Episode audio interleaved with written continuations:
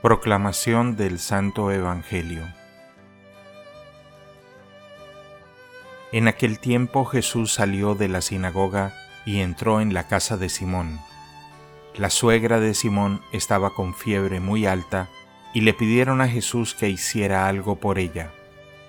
Jesús, de pie junto a ella, mandó con energía a la fiebre y la fiebre desapareció. Ella se levantó enseguida y se puso a servirles. Al meterse el sol, todos los que tenían enfermos se los llevaron a Jesús, y él, imponiendo las manos sobre cada uno, los fue curando de sus enfermedades. De muchos de ellos salían también demonios que gritaban, Tú eres el Hijo de Dios. Pero él les ordenaba enérgicamente que se callaran, porque sabían que él era el Mesías.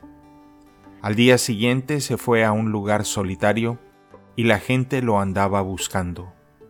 Cuando lo encontraron quisieron retenerlo para que no se alejara de ellos, pero él les dijo, También tengo que anunciarles el reino de Dios a las otras ciudades, pues para eso he sido enviado. Y se fue a predicar en las sinagogas de Judea. Palabra del Señor.